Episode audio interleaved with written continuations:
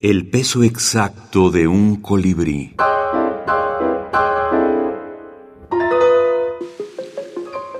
Libros de minificción. La saga del viajero del tiempo. Alberto Chimal.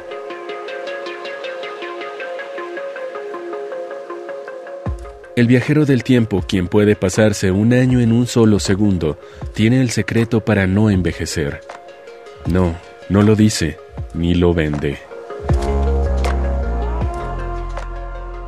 A mí me gusta de la brevedad la posibilidad de que ciertas alusiones, ciertos conocimientos compartidos que se contienen en una palabra, en un, giro de una frase, pueden de pronto desdoblarse, descomprimirse, por así decirlo, en la conciencia de quien está leyendo. Y entonces resulta que el texto sugiere muchísimo más de lo que realmente está diciendo, ¿no?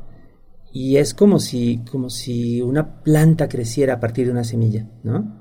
Algo mucho más grande de lo que parece estar en principio contenido dentro de, ese texto tan breve. Ese efecto me ha gustado siempre y creo que es algo de lo que me hizo enamorarme de la minificción desde que la descubrí, o sea, desde que estaba leyendo hace muchísimos años ejemplares de la revista El Cuento o este los textos pequeñísimos de Juan José Arreola, que sé yo, que fueron de mis primeros contactos con la minificción.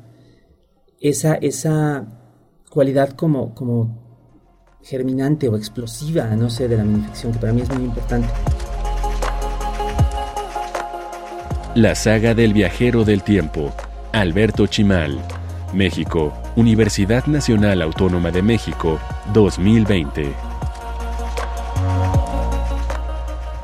Fastidiado, luego de seis horas de ruido en el cuarto contiguo, el viajero del tiempo retrocedió seis horas, pasó al otro cuarto, lo halló vacío y entendió lo que había hecho, o más bien, lo que ahora tenía que hacer.